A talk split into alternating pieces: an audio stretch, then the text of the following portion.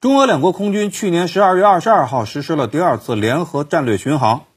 上一次中俄空军联合战略巡航是在二零一九年七月。虽然两次巡航啊都是在日本海、东海有关空域进行的，但是官方表述从东北亚扩大到亚太，怎么来看这种措辞上的变化？石先生，这种措辞上的变化是可以首先呢看到的，就是中俄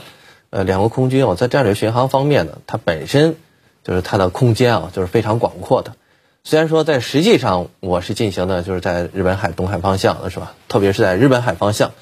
但是呢，我是我的一个空间呢是非常大的。那这一点呢，就是跟呃我制定制度一样，我先把这个先立好。我没有去，不是说我不能去，而是说我随时都可以去。江先生，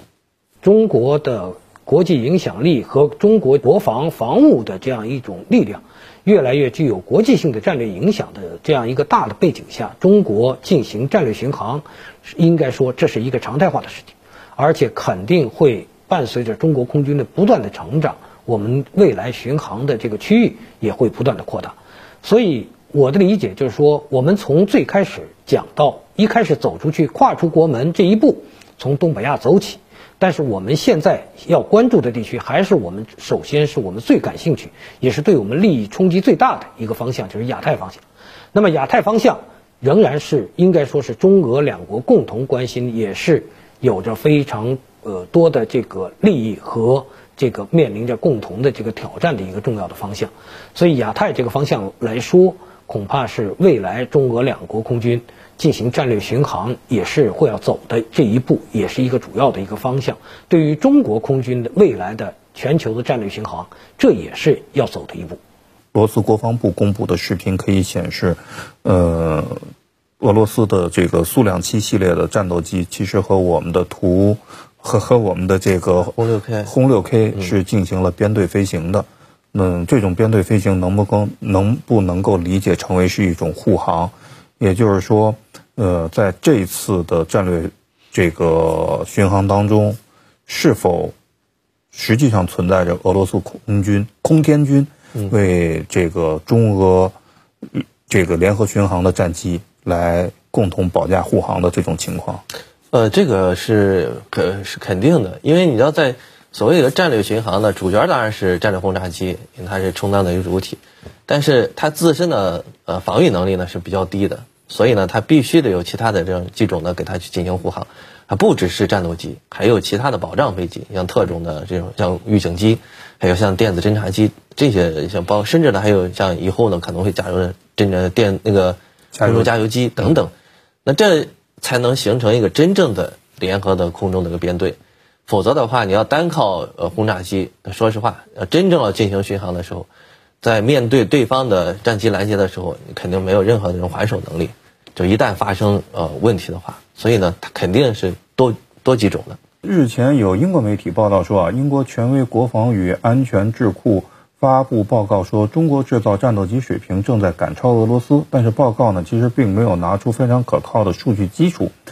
也存在明显的低阶错误，比如说把攻击十一和利剑混为一谈。那么西方媒体的这种炒作，是不是有意挑拨中俄关系呢？冯先生。呃，毫无疑问，西方很多国家确实是不希望看到中俄在战略层面的进一步的走近，呃，因为他们在他们看来，这些年中俄的国际战略协作啊，在他们看来，那么其实危及到了一方面他们的利益，另一方面用他们的话讲是对一些重大的国际和地区安全的问题呃的解决并没有带来很大的好处，啊，所以说从这个角度上来讲，他们肯定是不希望啊看到中俄进一步的走近的。啊，这是毫无疑问的。十二月十五号啊，中俄国防部长举行视频会议，共同宣布中俄关于相互通报发射弹道导弹和航天运载火箭的协定顺利实现延期，会为维护全球战略稳定注入什么样的正能量呢？江先生，这一点首先是对中俄之间的这样一种关系，这个战略互信。仍然是一个充分的肯定，也展示出了未来双方在建立战略互信这一方面所要秉持的一个基本的原则和基本的态度。同时，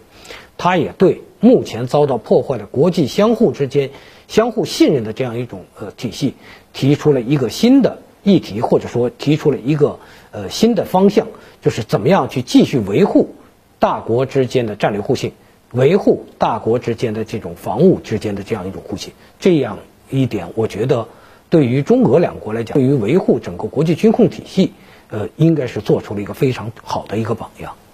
呃，其实我们也知道，最近这几年，中俄也举行了一些联合军事演习，包括中国军队进入到俄罗斯，参加俄罗斯的可以说带有一些战略性的这样的演习，尤其是呃，中国的军队越过乌拉尔山，在俄罗斯西部地区参加一些演演习的话，这个地缘政治的效果，您怎么来看待？呃，我觉得还是要从战术和战略两个层面来分析这个问题。那么从战术层面上来讲，中俄两军的这种合作，包括联合军演，啊，从任何角度上来讲，都对于中国人民解放军它的战术能力的提升，啊，都是有着好处的。你比如说的呃长距离的这种啊机动机动能力。啊，包括在不同环境之下，它的这种作战能力的测试啊，都是有着巨大的好处的。呃，但与此同时，那么我们也要看到您讲到的这种地缘政治的影响。你比如说，现在德国的这种军舰啊，包括英国的军舰，它现在要打着南海自由航行的名义来到这个这个南海地区来进行巡航。所以说，在中俄之间的军事合作。啊，那么在提高我们战术能力的同时，怎么样啊消除它的负面的战略影响啊？我觉得也是未来我们值得思考的问题。